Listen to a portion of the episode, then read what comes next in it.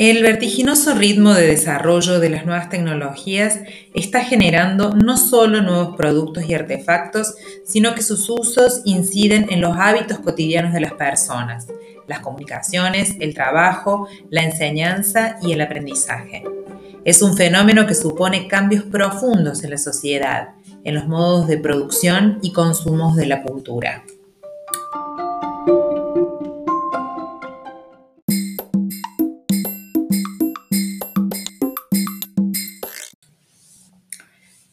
Mi nombre es Verónica Salde Bailey y hoy en este podcast voy a acercarles algunas ideas de autores que investigan en torno a la sociedad del conocimiento y la información.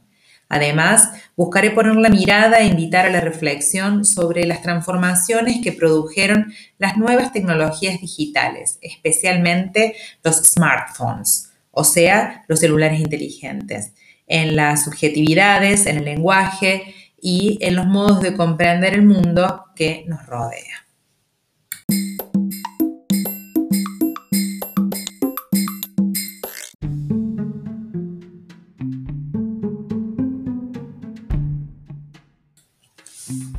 Quisiera comenzar diciendo que la sociedad del conocimiento es impensable desde el lugar de la mera técnica. Estamos ante la presencia de un ecosistema comunicativo que genera nuevas formas de producir el conocimiento y nuevas maneras de consumir diferentes producciones culturales. Jesús Martín Barbero, teórico de la comunicación en los medios, ha observado que hay nuevos modos de percibir el mundo, nuevos lenguajes, como así también la aparición de nuevas susceptibilidades y transformaciones en la escritura en la deslocalización del conocimiento e instituciones del saber, el borramiento de las fronteras de la razón e imaginación, la naturaleza y el artificio, el saber experto y el saber profano.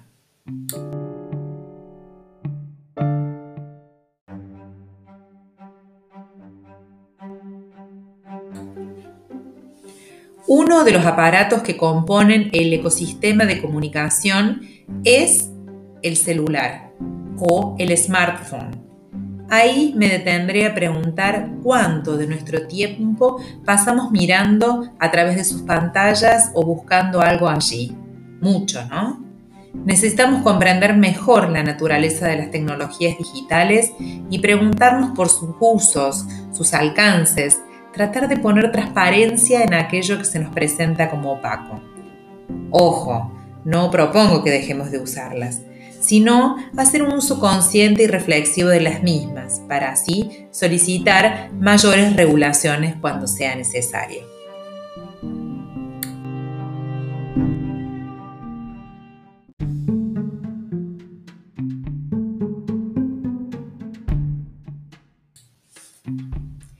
Cristóbal Cobo, en su libro Acepto las condiciones, usos y abusos de las tecnologías digitales, describe que estas tecnologías no solo producen grandes volúmenes de datos, sino también redibujan los esquemas tradicionales de autoridad.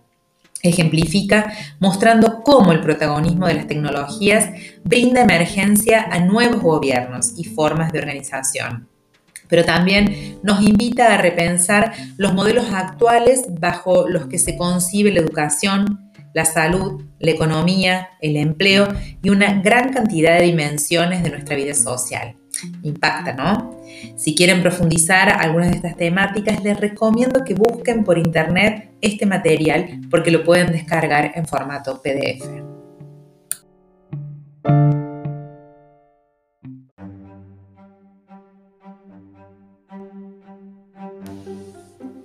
Otro concepto que quisiera que reflexionemos es que con frecuencia las tecnologías digitales se presentan como neutras, sugiriéndonos que en sí, misma, en sí mismas no son ni buenas ni malas.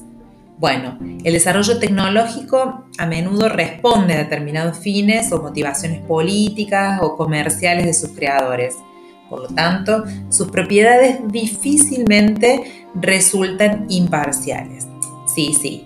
Puede ser que las tecnologías tengan efectos no neutrales, que se producen como resultado del propio diseño de la tecnología. Pero si las tecnologías benefician a las personas de alguna manera o favorecen a un grupo sobre otro, su neutralidad es cuestionable.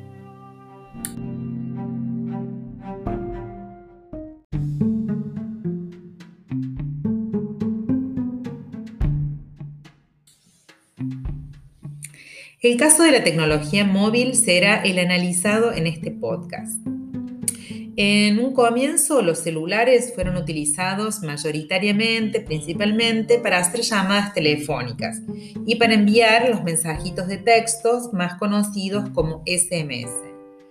Pero, a partir de la masificación de los llamados smartphones, todo cambió. En primer lugar, los teléfonos inteligentes dejaron de ser dispositivos utilizados principalmente para hablar por teléfono y se convirtieron en una herramienta de socialización mucho más ubicuas, complejas y versátiles. Poco a poco, estos aparatos dejaron de ser exclusivos de los segmentos de mayor poder adquisitivo y se convirtieron en una forma de proyección social independiente del nivel socioeconómico de sus usuarios, tal como ya había ocurrido previamente con otras tecnologías. Sin embargo, no solamente aumentó la cantidad de personas con acceso a Internet, sino que creció de manera sustantiva el espectro de edades de los usuarios, así como la cantidad de tiempo conectados. El celular y todos los servicios asociados pasaron a jugar un papel fundamental como herramienta básica para la vida en sociedad. Es imposible listar todos los tipos de uso que hoy en día se hacen con el celular. Aunque la ironía está en que las llamadas telefónicas juegan un papel cada vez más modesto dentro de la globalidad de sus funcionalidades. Dejamos de utilizar el teléfono y pasamos a confiar en este aparato, o por lo menos en toda la información que recibimos de él, para tomar decisiones de diferentes índoles. Buscar, navegar, conducir, contactar personas o servicios o contenidos y un larguísimo etcétera. No está claro si el celular forma parte importante de nuestras vidas o si nuestras vidas es parte del celular. Un elemento fundamental aquí es la transformación en los comportamientos que tenemos. Cómo nos relacionamos e, e, interactuamos con los smartphones y los circuitos de información e interacción que estos nos ofrecen. Pensemos. Pensemos cuántas personas conocemos que han creado una suerte de simbiosis con su celular y han desarrollado relaciones muy estrechas con sus dispositivos considerados exclusivos, digo, estos vínculos considerados exclusivos de los seres humanos, como el amor, el odio, la intimidad. Sí, sí, todos tenemos algún conocido. Y bueno, acá surge una reflexión que rompe con la retórica de los orígenes de Internet, que hablaba de sujetos empoderados mediante el uso de las tecnologías. Hoy encontramos individuos que necesitan de su pantalla, de acceso a Internet y de electricidad para las baterías de sus aparatos en todo momento y lugar. En vez de personas con más poder, más bien vemos cada vez más a unos sujetos que los podemos denominar smart zombies, preocupados más por estar al día con todas las novedades que se comentan en los espacios digitales.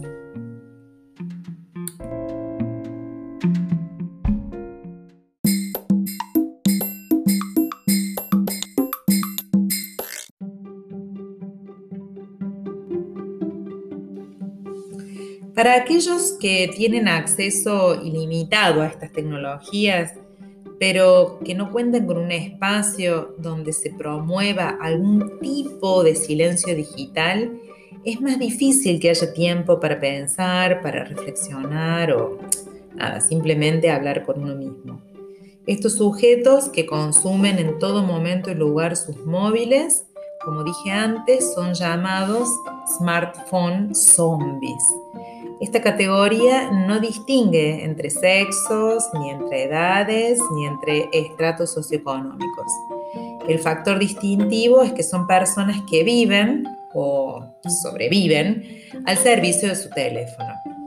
Por otra parte, para aquellos que no pueden acceder por la razón que fuera a estos aparatos, se convierten en una suerte de nuevos analfabetos, analfabetos digitales podríamos decir, que no sabrán cómo gestionar o resolver un montón de situaciones, de trámites o de diferentes situaciones. Eh, y bueno, de alguna manera quedarán excluidos. ¿no?